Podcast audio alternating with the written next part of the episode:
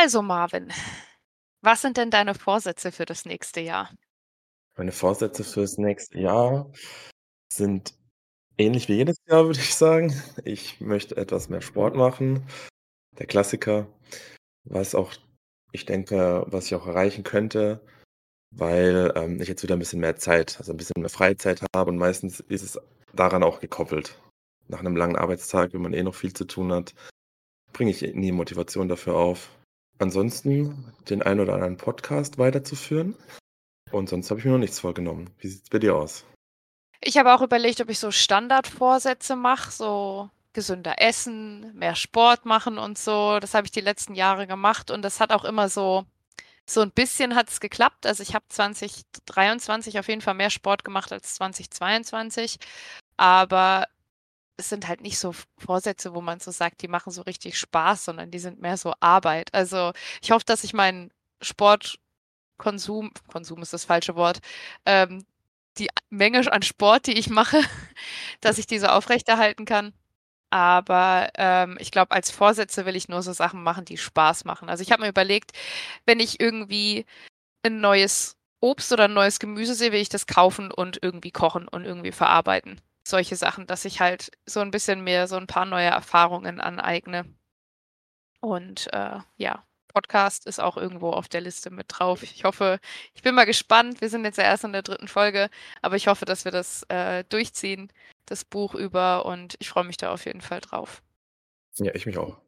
Und damit sind wir eigentlich auch schon beim Thema. Ne? Wir haben heute das dritte Kapitel von den Sturmlichtchroniken bzw. den Stormlight Archives. Und ich würde sagen, wir haben, glaube ich, organisatorisch nicht Großes zu besprechen, außer vielleicht allen einen guten Rutsch und frohes neues Jahr zu wünschen. Wir, ha wir haben jetzt zwar gerade erst Anfang Dezember bei uns in der Aufnahme, aber Veröffentlichung wird dann am 31.12. sein, weil ja der Sonntag unser Tag ist. Also für alle, die tatsächlich heute am 31.12. Zeit haben, einen Podcast zu hören, äh, einen guten Rutsch kommt gut ins Jahr 2024, macht euch keine Vorsätze, die zu anstrengend oder zu nervig sind, dann ist, glaube ich, auch die Chance höher, dass man sie tatsächlich komplett durchzieht und ja, genießt die Feier, die Zeit mit Freunden, mit der Familie oder wie auch immer ihr den Tag heute verbringt. Genau, Kapitel 3, City of Bells oder Stadt der Glocken, gehe ich mal von aus, spielt in Karbrand. Das ist die namensgebende Stadt der Glocken. Und wir haben einen weiteren neuen Charakter. Äh, Shalan heißt die äh, junge Dame.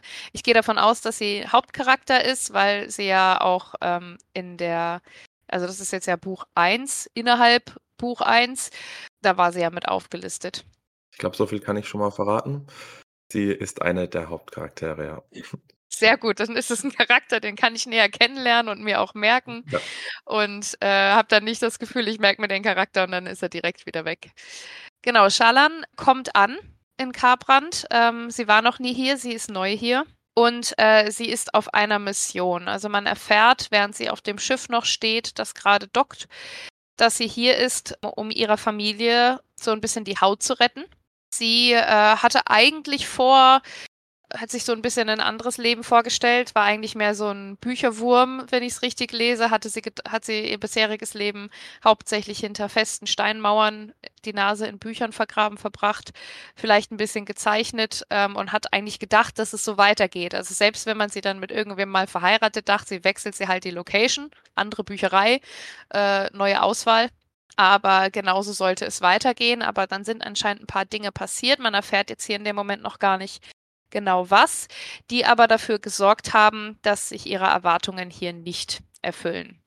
Sie ist also unterwegs, ähm, besonders finanziell geht es anscheinend ihrer Familie nicht ganz so gut und versucht das jetzt zu retten, indem sie eine Frau sucht. Man weiß auch hier am Anfang noch gar nicht warum.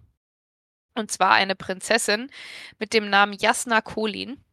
Und diese Jasna Kulin, der jagt sie jetzt schon seit ungefähr sechs Monaten hinterher. Ähm, nicht unbedingt, weil diese Prinzessin, die wohl eine der mächtigsten Frauen der Welt ist, zumindest aus Scharlans Sicht, nicht nur, weil die, nicht weil die irgendwie vor ihr weglaufen würde, sondern viel eher, weil die nicht die Zeit hat, auf Schallan zu warten. Das heißt, sie kommt ähm, auf diesem Schiff ähm, in den Hafen und sie hören sich um und stellen fest, die Prinzessin Colin, die da sein sollte, Die ist vor drei, vier Tagen abgereist, also machen sie sich weiter auf den Weg.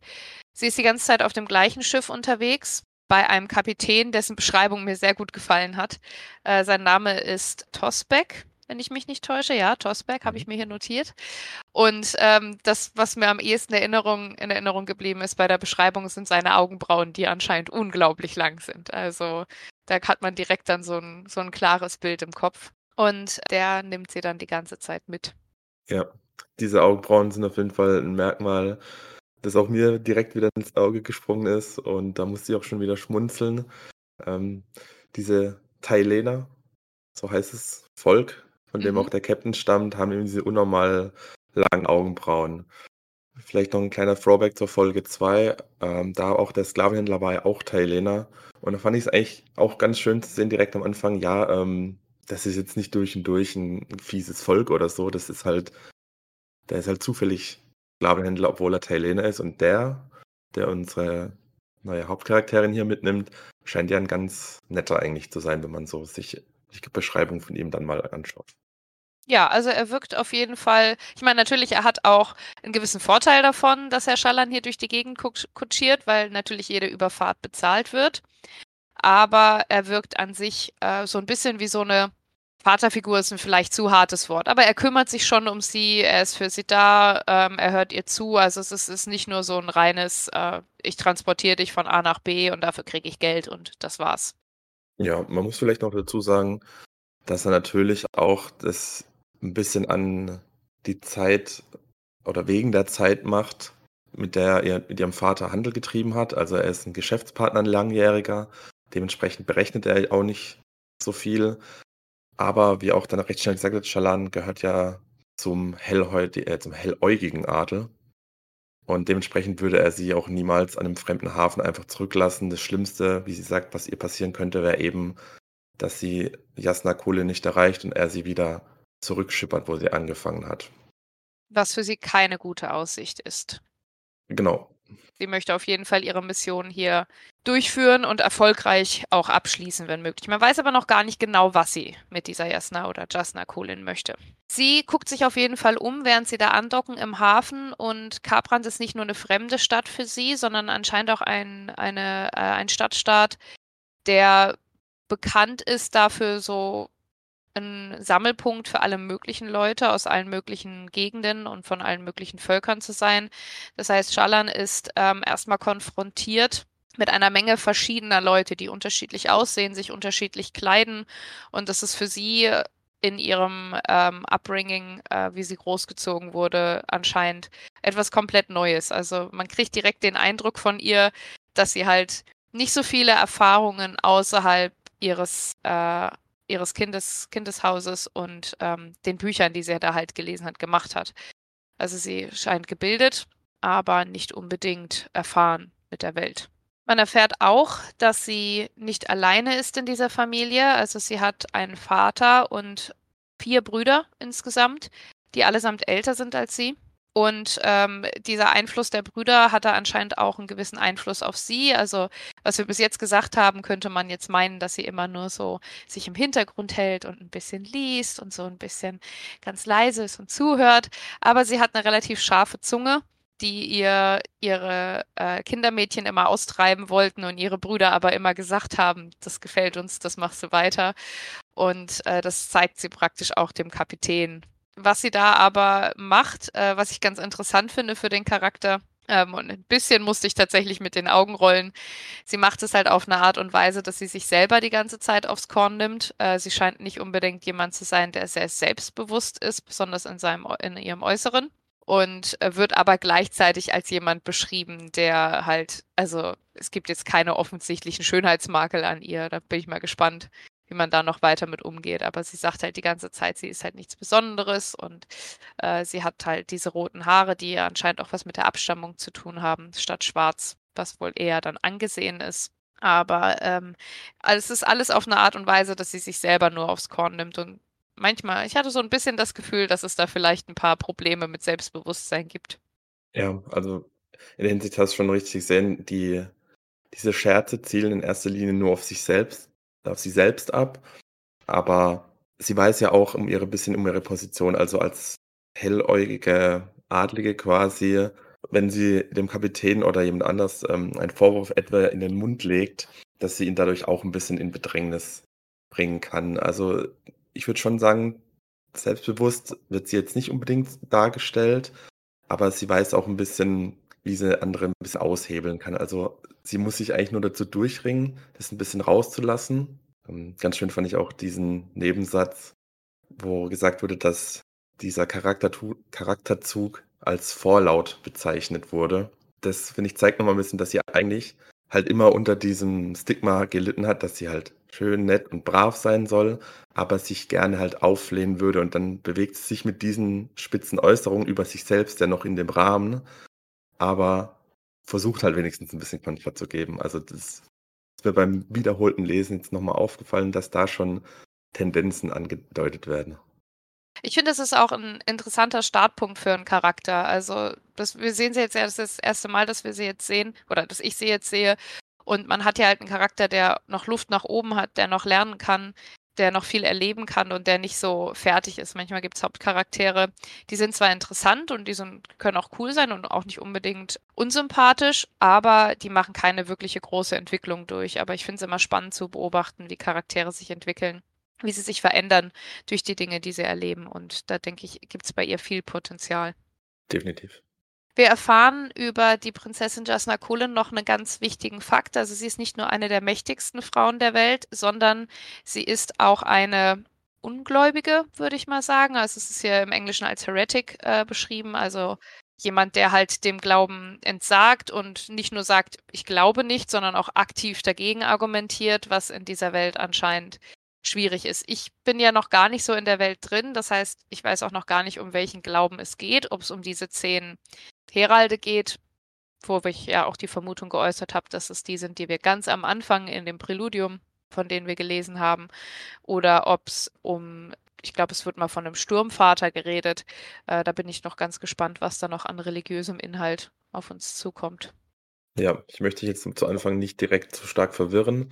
Ich kann nur so viel sagen, es gibt diverse Verehrungen oder Anbetungen auf Rosha verteilt. Für den Moment ähm, ist eigentlich, sind diese, diese zehn Gestalten, die hier zu Lande, sag ich mal, verehrt werden, erstmal interessant und das lehnt diese Prinzessin Jasna Kolin kategorisch erstmal ab und argumentiert auch dagegen. Und als Schwester des derzeitigen Königs ähm, ist es natürlich ein Riesending. Ja, so ein König. Also da gehe ich zumindest mal von aus, auch wenn ich jetzt in der Welt noch nicht drin bin. Aber Monarchien arbeiten ja auch ganz oft mit Religion, um diese zu rechtfertigen, dieses Königstum. Und wenn man dann sagt, finde ich aber eigentlich schwachsinnig als Familienmitglied der Königsfamilie, kann ich mir schon gut vorstellen, dass das eine äh, sehr einzigartige Position ist. Schaller macht sich ein wenig Gedanken, weil sie schon ungefähr die Hälfte des Geldes, das sie für diese Überfahrt hatte, aufgebraucht hat. Immer dadurch, dass sie äh, Jasna Walter hinterher gefahren ist, nie rechtzeitig da war und ist deshalb umso glücklicher, wenn einer der äh, Segler von dem Schiff sich meldet mit der frohen Botschaft, dass Jasna Kulin noch nicht abgereist ist, dass sie sich also tatsächlich noch in Kabrand befindet und man jetzt die Möglichkeit hat, ihr endlich zu begegnen.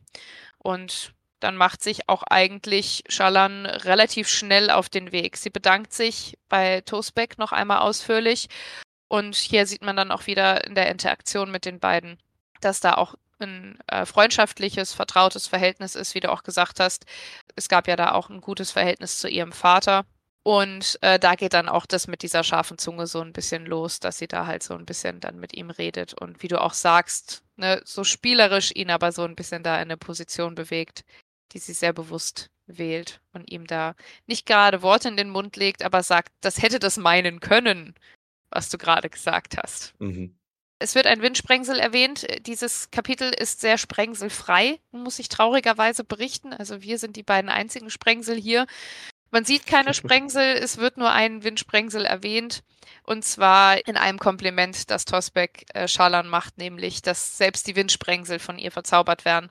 Aber das war es dann auch schon für den Sprengsel-Counter in diesem Kapitel für uns. Also ich habe da große Hoffnungen auf das nächste Kapitel, weil ich erwarte meine Sprengsel hier. Also das wurde mir versprochen.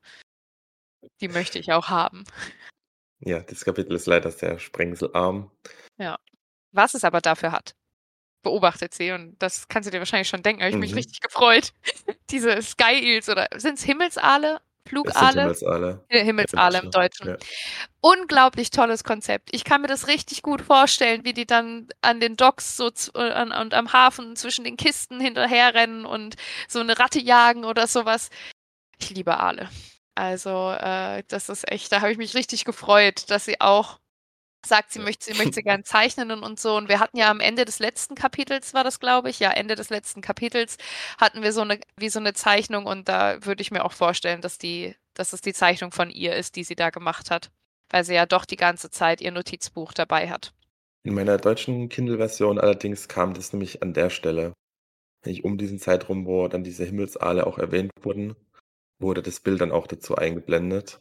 Ah, okay. Ich habe ja die, ähm, amerikanische Version, auch Kindle. Ich weiß nicht, ob sie das da anders arrangiert haben, aber das finde ich dann sogar noch Nur besser. falls jemand da draußen verwirrt ist. Ähm, es sollte im besten Fall dieses Bild in eurer Version oder in eurem Buch drin sein, vielleicht an 'ner anderen Stelle. Aber ja, ich habe es mir noch mal genau angeguckt, auch dann online und ja, diese Artworks sind immer schön. Also, ich bin definitiv 'n Fan davon. Das hat also, es ist kein Bilderbuch in dem Sinne, aber es ist halt illustriert und das finde ich halt es macht halt schon Spaß, immer so 'ne visuelle Komponente noch dazu zu haben.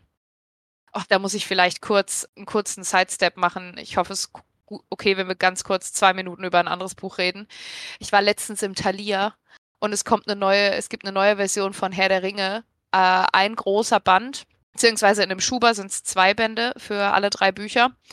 Und in der Übersetzung von Marg Margaret Carew, das ist die alte Übersetzung, von der viele sagen, dass sie halt besser ist, weil die von, ähm, dem wie heißt der? Kege, glaube ich, Frege, Kege, irgendwas.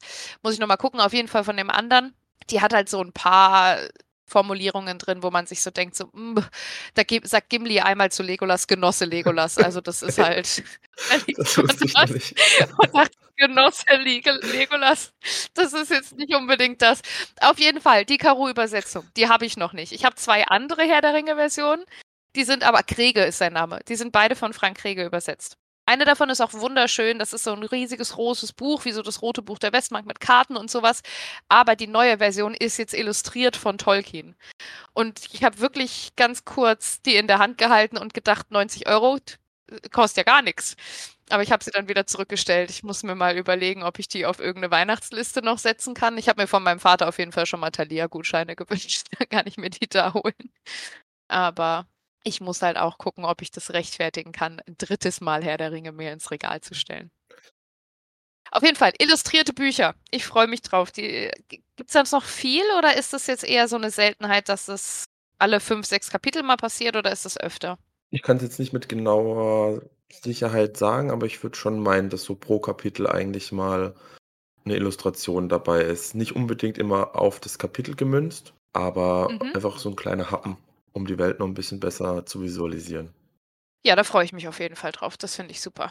Und die Aale haben mich erst mal richtig glücklich gemacht. Damit hat mich das Buch einfach schon direkt abgeholt. Damit habe ich definitiv gerechnet. Aber zurück zu Schalan. Sie ist jetzt unterwegs mit einem ich glaube, mit einem der Segler, oder? Yalp ist sein Name? Genau, Yalp. Und damit habe ich auch, äh, am Anfang 'n bisschen zu kämpfen gehabt, diesen Namen richtig auszusprechen, ähnlich wie Schalan selbst. Mhm. Sie beschwert sich, dass da zu wenig Vokale drin sind in den Namen von den Leuten. Ah, und vielleicht aber vorher noch, als es darum geht, dass sie halt so viel gelesen hat immer, da musste ich kurz an dich denken, Marvin, dir wird's nicht so gut gehen in der Welt, ne? Wo Männer nicht lesen können wirklich. Ne, ist 'ne Frechheit. Oder nicht sollen. Also, das ist da nicht so angesehen, dass Männer lesen können. Habe ich mir gedacht, äh, das wäre nicht so dein Ding. Ich muss aber sagen, dann muss es aber 'ne starke mündliche Tradition in der Welt geben, oder? Weil sonst kannst du ja also, wenn, ich sage mal, 50 % der Gesellschaft wenig bis gar nicht liest, und das würde ich jetzt halt so ungefähr mal rauslesen rauslesen, dann hast du aber ja 'ne unglaubliche Kontrolle drüber, was für Geschichten über Religion, über vergangene Ereignisse et cetera, wie die dargestellt sind, was passiert ist, was gilt.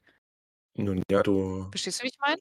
hast halt 'n bestimmten Pool an Leuten, in dem Fall halt die weibliche Bevölkerung, die nur lesen und schreiben kann und dementsprechend sich um diese Überlieferung kümmern sollte.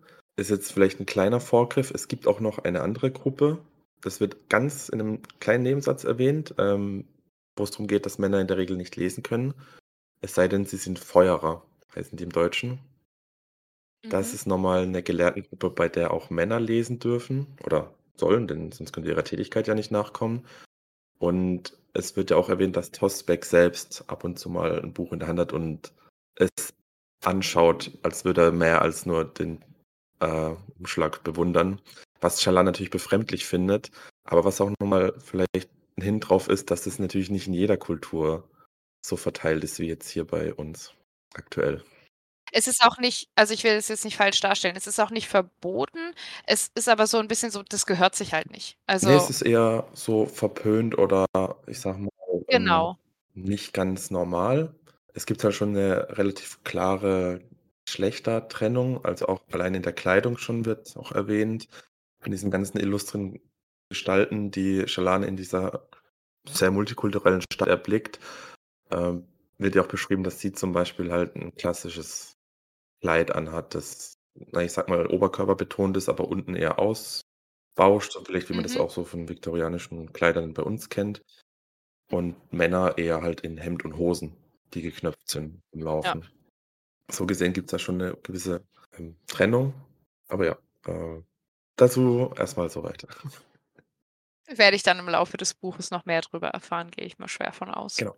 Yalp nimmt sie auf jeden Fall mit, führt sie vom Schiff runter und dabei achtet, äh, Schalan drauf, dass ihre linke Hand bedeckt ist. Das ist, äh, sowohl 'ne funktionale Sache, wenn ich's richtig sehe, weil es wird mir bei mir im Englischen wird es als die Safe Hand bezeichnet. Also, da scheint irgendwie was zu sein mit der linken Hand. Ähm, wie ist das im Deutschen übersetzt? Da wird es als Schutzhand bezeichnet. Mhm. Ähm, es gibt 'ne Art von Funktionalität, die ja dann auch uns erklärt wird, und zwar, dass, ähm, ihre ihre Kugeln, die halt auch ihr ihr Geld darstellen, äh, dass die wertvollsten davon in ihrer Schutzhand eingenäht sind. Aber es ist auch eher 'ne kulturelle Sache, dass man die halt nicht zeigt in der Öffentlichkeit. Da wird ja auch beschrieben, dass, ich mal, Frauen von niedererem Stand nur Handschuhe Die tragen. tragen Handschuhe. Genau. Und sie als, äh, sozusagen Adlige, als Helläugige Hellheit, hat halt so 'ne richtige richtige Überstulpen, die komplett zugenäht sind, dass man auch nicht mal die Umrisse von ihrer Hand irgendwie erahnen kann. Ist auch ich zum Beispiel also jetzt immer noch beim zweiten Mal lesen, 'ne ganz weirde kulturelle Eigenheit von diesem Volk, aber auch irgendwie cool, weil so was habe ich zum Beispiel noch nie irgendwo gelesen oder gehört, dass man sagt, eine Hand ist die gute Hand und die muss versteckt sein und die andere, die ja eigentlich buchstäblich gleich aussieht, bloß spiegelverkehrt, die ist dann okay zu zeigen, aber gut. Wird es noch näher erklärt, was es damit auf sich hat, oder ist das einfach nur so 'n Ding? Kann ich jetzt aus'm Gedächtnis gar nicht mehr so richtig sagen, ob's erklärt wird, wo's herkommt. Mhm. Ähm, würde ich sagen, finden wir zu beide zusammen einfach raus. Finden wir beide zusammen raus. Alles klar. Wir haben ja noch 'n bisschen Buch vor uns, wenn ich das hier so Ja, sehe. ein paar ein paar Seiten ich bin, glaube ich, bei 5 bei 5 %, sagt mein Kindle, bin ich Ja. grade. Was macht Yalp denn als Nächstes? Genau, Yalp nimmt, äh, Schalan quasi mit und sorgt dafür, dass sie an an ihrem Ziel ankommt. Er fragt sie zunächst, ob sie gerne laufen würde oder ob sie gefahren werden will, worauf Schalan antwortet, sie würde gern fahr gefahren werden. Yalp sucht daraufhin jemanden, der das erledigen kann und kehrt mit einem Mann samt Gefährt zurück, das das finde ich ziemlich stark an 'ne Rikscha erinnert. Also, es ist wohl ein Kasten mit Rädern und einem Baldachin, der von einem dunkelhäutigen oder dunkeläugigen wahrscheinlich eher, äh, Mann gezogen wird, den sie allerdings nicht versteht. Dementsprechend begleitet sie Yalp und übersetzt für sie. Und auf die Frage von ihrem Fahrer hin, ob sie denn den langen oder den kurzen Weg, äh, fahren möchte sie bekommt nämlich auch als als Information noch mit, dass sich Jasna vermutlich in der Konklave aufhält, quasi am am Herrschersitz, weil woanders sollte sich auch, ähm, die Schwester eines Königs aufhalten in der Stadt. Ähm, überlegt sich kurz, ob sie 'n langen oder kurzen Weg fahren möchte und entscheidet sich dann für den kurzen Weg, obwohl, na ja, der lange Weg vermutlich schöner wäre und man würde viel mehr von der Stadt sehen. Aber da sieht man, dass Schalan auch schon ziemlich determiniert ist, ihre Mission durchzuziehen. Auch wenn sie immer wieder wenn sie drüber nachdenkt Dann fängt ihre Gedanken etwas weiter zu spinnen und dann so ein bisschen das Flattern bekommt, sagt sich immer wieder selbst: „Nein, nein, eins nach dem anderen. Schritt eins zuerst.“ Dementsprechend fahren sie den kurzen Weg da hoch und, ähm, unterwegs wird bekommt sie trotzdem noch mal, ich sage mal, genügend Eindrücke von dieser Stadt. Also, die Glocken, die natürlich ständig, äh, 'n bisschen ihre hellen Klänge durch die Stadt schicken, sind schön. Allerdings das weniger Schöne sind zum Beispiel die Gerüche, die aus jeder Gasse ein bisschen anders so ungnädig raus, äh, gewabert kommen. Und das ist für sie natürlich alles sehr neu, weil sie, wie du beschrieben hast, sehr behütet aufgewachsen ist, ähm, außerhalb ihrer Bibliothek oder abgesehen von ihren Büchern nicht wirklich was von der großen, weiten Welt mitbekommen hat. Aber ähm, sie saugt diese Informationen regelrecht in sich auf und da bekommt man natürlich einen inneren Monolog von ihr auch nochmal mit, dass sie ja unglaublich gern zeichnet, aber dass sie auch eigentlich eine Leidenschaft für, ich sag mal, Naturwissenschaften oder halt für, für das Gelehrte äh, empfindet und das eigentlich auch ein Punkt ist, warum sie denn zu Jasna will, denn sie will von Jasna als Mündel angenommen werden, als Studentin, um von ihr unterwiesen zu werden. Das ist zwar ein Teil von dem, was sie vorhat, äh, aber quasi, man weiß ja nicht genau was, aber ähm, da steckt noch viel mehr dahinter. Was natürlich mit bisschen damit zu tun hat, dass ihr Vater gestorben ist, ihr Haus in Schwierigkeiten ist. Genau, das ist ja, das ist ja eine Info, die wir jetzt praktisch erst kriegen, dass ihr Vater nicht mehr am Leben ist. Und äh, anscheinend, ob jetzt absichtlich, unabsichtlich äh, oder auch einfach vielleicht nur durch unvorsichtiges Handeln ein ganz schönes Netz an äh, Schwierigkeiten hinterlassen hat für die Familie, also für Schalan und ihre vier Brüder. Da sind nämlich unglaublich viele Schulden, die äh, sie bei anderen Familien haben, so wie ich es verstanden habe, auch nicht nur finanzieller Art. Also man hat sich auch verpflichtet äh, anderen Häusern gegenüber. Und die Vermutung ist, wenn diese Info rauskommt, dass ihr Vater gestorben ist, also das halten sie gerade noch geheim, wenn diese Info rauskommt, dann wird äh, ihr Haus von den anderen aufgefressen werden, so wie es klingt. Also da wird dann ein Machtkampf entstehen und unter Umständen ist es nicht nur dann dieses Thema, ihr Haus, ihre Familie wird nicht fortbestehen, sondern sie vermutet auch, dass ähm, durch die Schulden, äh, durch, die, durch das gebrochene Vertrauen, durch die Sachen, die da passiert sind, durch ihren Vater, dass auch die Behandlung von die, die sie und ihre Brüder erfahren würden, dann eher einer Bestrafung entsprechen könnte. Ja, von einer Bestrafung bis im schlimmsten Fall hin zum Tod, wie sie fürchtet, denn vielleicht könnte sich der ein oder andere Gläubiger auch dazu entschließen, wenn sie eben nicht bezahlen können, dass sie sie eben vielleicht als Mannes mal äh, töten. Also sie befinden sich dann nicht nur in einer finanziellen, sondern auch in einer ziemlich lebensbedrohlichen Lage für ihr persönliches Wohl, sag ich mal. Also es geht nicht nur um Prestige in dem Moment. Und dementsprechend ist sie sehr fokussiert, eben diesen Plan, der sich uns halt in der nächsten Zeit nach und nach erschließen wird, mit Jasna Kolin durchzuziehen. Genau, deswegen kein Umweg über den langen Weg an der Mauer entlang, sondern den direkten Weg hoch zur Konklave. Und dort angekommen, prägt sie Jalb erstmal, was sie dem, dem Fahrer schuldet. Und dieser gerät dann erstmal in ein kurzes Streitgespräch mit dem Fahrer. Und Jalb erklärt ihr dann, weil sie versteht ja kein Wort von der Sprache, die da gesprochen wird, dass der Fahrer ihn überreden wollte, den Preis viel zu hoch anzusetzen, um dann mit ihm zu teilen. Was Jalb, der anscheinend eine nette Seele ist, ziemlich empört und dementsprechend erzählt sie Schalan, worauf der Fahrer sie nur ein bisschen so angrinst, äh, wie, eine, wie ein erwischter Bengel, der sich einen Keks klauen wollte. Man kann es ja mal probieren. So nach, genau, so nach Motto, man, man hätte es ja mal probieren können, denn ähm, ihr war wohl auch am Anfang schon anzusehen, dass sie neu ist in der Stadt. Ja. Dann kommt ein Satz, dann kommt ein Satz, wo ich, kennst du, hast du Arrested Development geguckt? Ganz sporadisch. Aber es gibt so ein, so ein Meme-Template, wo die Mutter ähm, so völlig verwirrt guckt und irgendwie fragt, das ist eine Banane, was kann sie kosten? 10 Dollar? Und äh, da musste ich dran denken. Ach ja. Weil dann dieser eine Satz ist, dass sie vor diesem, diesem, ähm, dieser Reise, die sie hier macht, niemals Geld benutzt hat, sondern es nur wegen seiner Schönheit bewundert hat. Und dann denke ich mir, also, wenn was Privileg ist, dann ist es das. Dass du niemals ja. es benutzen musstest, sondern es nur angeguckt hast und gedacht hast, ah, hübsch. Ich meine, sie haben hübsches Geld, so wie es ja. hier beschrieben ist, äh, mit dem Sturmlicht, was da drin ist, den verschiedenen äh, Markierungen, den verschiedenen Edelsteinen, die da drin verbaut sind. Aber trotzdem. Also, das ist Privileg. Ja. Das schreit noch mal 'n bisschen nach, äh, ich bin behütet aufgewachsen. Wenn vielleicht ihr zugute zu halten, wie du gesagt hast, dieses Geld ist wirklich sehr schön. Das sind nämlich kleine, weiß nicht, wie wurde es gesagt, daumennagelgroße Kügelchen, die in unterschiedlichen Stärken auch leuchten können, wenn sie durch Sturmlicht erhellt sind. Dementsprechend kann man die Faszination an dem Geld vielleicht schon verstehen. Aber erstmal bezahlt sie dann den guten Mann und gibt Jalp dann auch, äh, noch mal, ähm, ich glaube, im Deutschen heißt es ein Diamantbrom, also eine der höchsten Mhm. Währungen. Ne, eine der niedrigsten ich täuschen. Währungen ist es, oder nicht? Hm. Also, ich hatte damals schon Probleme, das durcheinander zu halten, aber da kann ich auch schon mal jetzt vor vorweg sagen, dass es immer noch mal in Kontext gesetzt wird. Also, es wird also, ich z kann mich nicht erinnern, dass 'ne Stelle kommt, wo Geld den Besitzer wechselt und man als Leser dann nicht kapiert, war das jetzt Ja. viel, war das jetzt wenig, keine Ahnung. Es wird dann immer noch 'n bisschen in Kontext gerückt. Auf jeden Fall gibt sie Jalp ziemlich viel Geld. Jalp gibt sie viel Geld, aber dem Rikscha-Fahrer, sage ich jetzt mal, dem gibt sie nicht so viel. Also, bei mir steht, dass sie 3 Diamantenchips aus ihrer Tasche holt. The smallest denomination. Emeralds were the most valuable.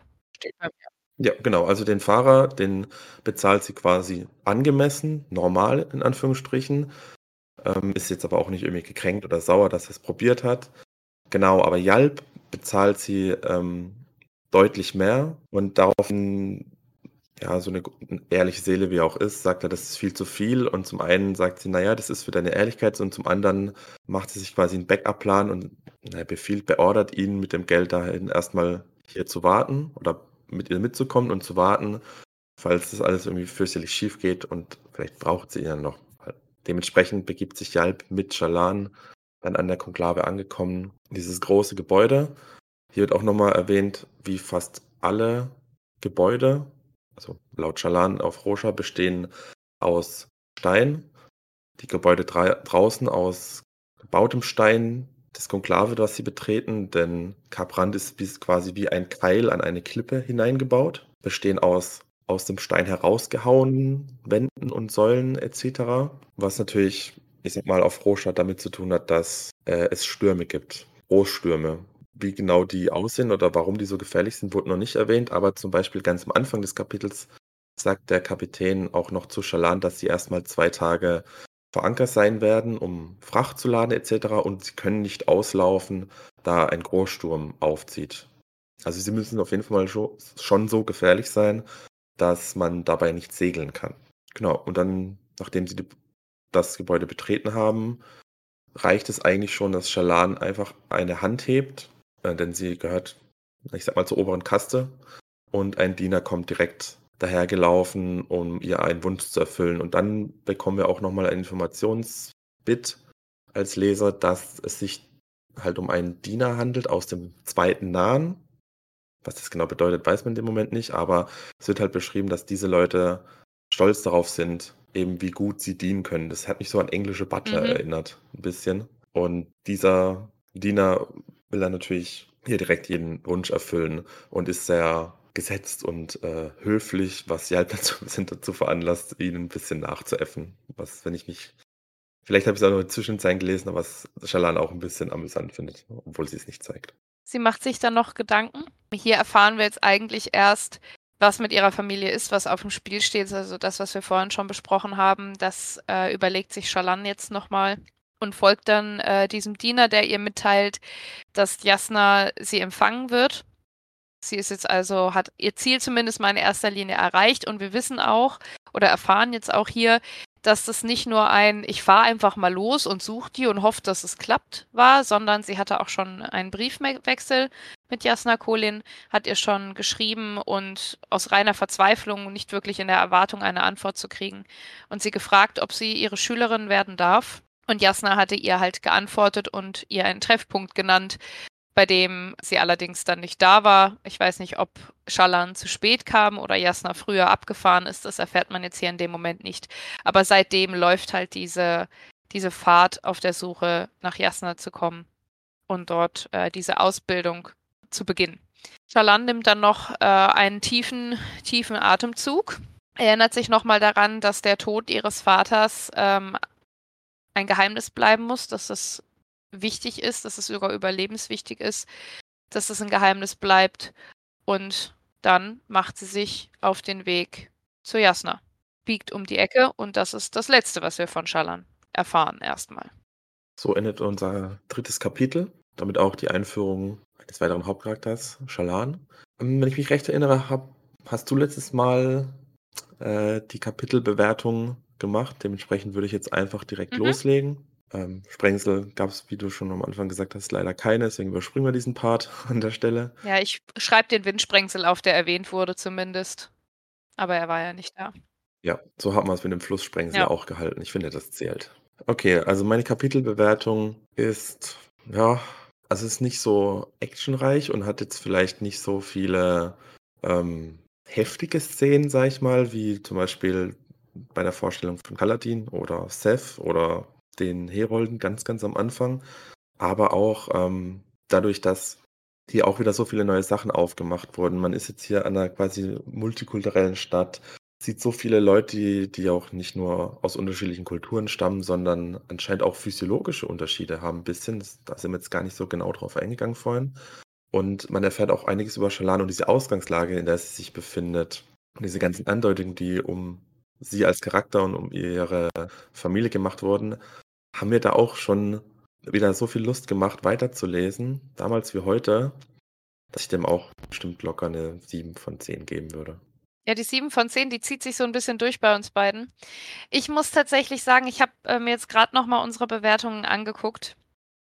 Und ich glaube, ich muss ein bisschen runtergehen. Weil du hast recht mit dem, dass du sagst, dass es Lust macht, mehr zu lesen. Aber das Kapitel für sich betrachtet, da passiert, also du erfährst ein paar Infos und ansonsten passiert eigentlich super wenig. Also sie kommt an am Hafen. Sie fährt mit einer Rikscha durch eine Stadt, die zum Teil schön, zum Teil hässlich ist in ein Gebäude und da sagt sie, ich möchte zu dieser Person. Und mehr passiert eigentlich nicht, wenn man mal streng ist. Ja, und stimmt, dementsprechend, ja. also ich glaube, ich gehe jetzt mal ein bisschen weg davon, für mich zu bewerten, wie viel Lust macht es mir zum Weiterlesen, sondern wie das Kapitel für sich genommen, wie äh, gut hält das stand, wenn ich mir auch überlege, was für andere Bücher ich gelesen habe, wo ich manchmal Kapitel zur Seite äh, fertig gelesen habe und gedacht habe, oh Gott, was ist da gerade passiert? Also, ich bin jetzt natürlich auch gerade noch ein bisschen verwöhnt, weil ich gerade von einem äh, Herr der Ringe Reread komme. Und da sind ja besonders Richtung Ende einige wirkliche Banger-Kapitel drin. Aber für sowas, sowas erhoffe ich mir ja auch noch von und da möchte ich auch noch dann Luft nach oben lassen, dass ich dann nicht sage, jetzt habe ich die 8 von 10 schon benutzt und was mache ich jetzt mit dem, wo ich das Gefühl habe, das Kapitel will ich wieder und wieder und wieder lesen. Das wäre, glaube ich, nicht ein Kapitel, wo ich sage, das würde ich wenn ich mir so ein Buch einfach nochmal in die Hand nehmen würde und gucken würde, jetzt will ich nochmal das Best-of machen, dann weiß ich nicht, ob ich das Kapitel nochmal lesen würde. Und deshalb gehe ich jetzt einfach mal ein Stückchen runter und gebe eine 5 von 10. Es ist nicht schlecht, es ist nicht schlecht geschrieben, es macht auch alles Sinn, aber es ist halt ein Einführungskapitel. Ich glaube, das ist auch ganz normal, dass es am Anfang muss ja alles etabliert sein und dann hoffe ich, wenn alles aufgestellt ist, dass man dann so ein bisschen so ein bisschen sagen kann, ja, das hat es etabliert, aber jetzt kommen die Kapitel, für die es sich so richtig lohnt, für die sich dieser ganze Aufbau, für die, wo sich der ganze Aufbau für Sinn gemacht hat. Und ja, das wird auf jeden Fall noch passieren, so wie du gesagt hast. Vielleicht ist es auch eben bei mir dadurch beeinflusst, dass ich eben weiß, worauf es noch zusteuert diese ganzen Sachen, die ich weiß, ich äh, deswegen sage ich ja meine Wie hoch willst du denn dann gehen? Das geht nur bis 10, unsere Skala, das weißt du, ne? Naja, ich behalte mir vor, diese Skala zu sprengen, wenn ich es angemessen halte. Alles klar. Also es gibt gar keine Regeln. Es gibt einfach irgendeine Anzahl von Sprengseln. Naja, naja das ist halt die Regel. Okay, ähm, okay. Ich bin da mal gespannt, wann du, wann du die 10 Sprengsel sprengst. Oh, es fällt mir vielleicht schon das eine oder andere ein, aber ich freue mich, wenn wir zusammen dahin kommen, weil dann kann ich auch mal deine Meinung dazu hören. Ja. Sehr schön. Und damit haben wir Kapitel 3 soweit fertig. Es gibt, glaube ich, jetzt einfach nicht mehr so viel zu sagen, außer vielleicht nochmal einen guten Rutsch. Feiert schön. Ja, auch von mir noch einen guten Rutsch. Ja, und ansonsten bis nächste Woche. Genau, bis nächste Kapitel Woche 4. Kapitel 4. Mit wem geht's da weiter? Kaladin oder Schalan? Darf ich das schon wissen? Es geht weiter ja, es geht weiter mit Kaladin und der Titel ist Die zerbrochene Ebene. Wurde schon erwähnt auch mal vorher. Mhm, mh, mh. Sei gespannt. Alles klar. Gut, dann bis nächste Woche. Ciao, ciao. Tschüss.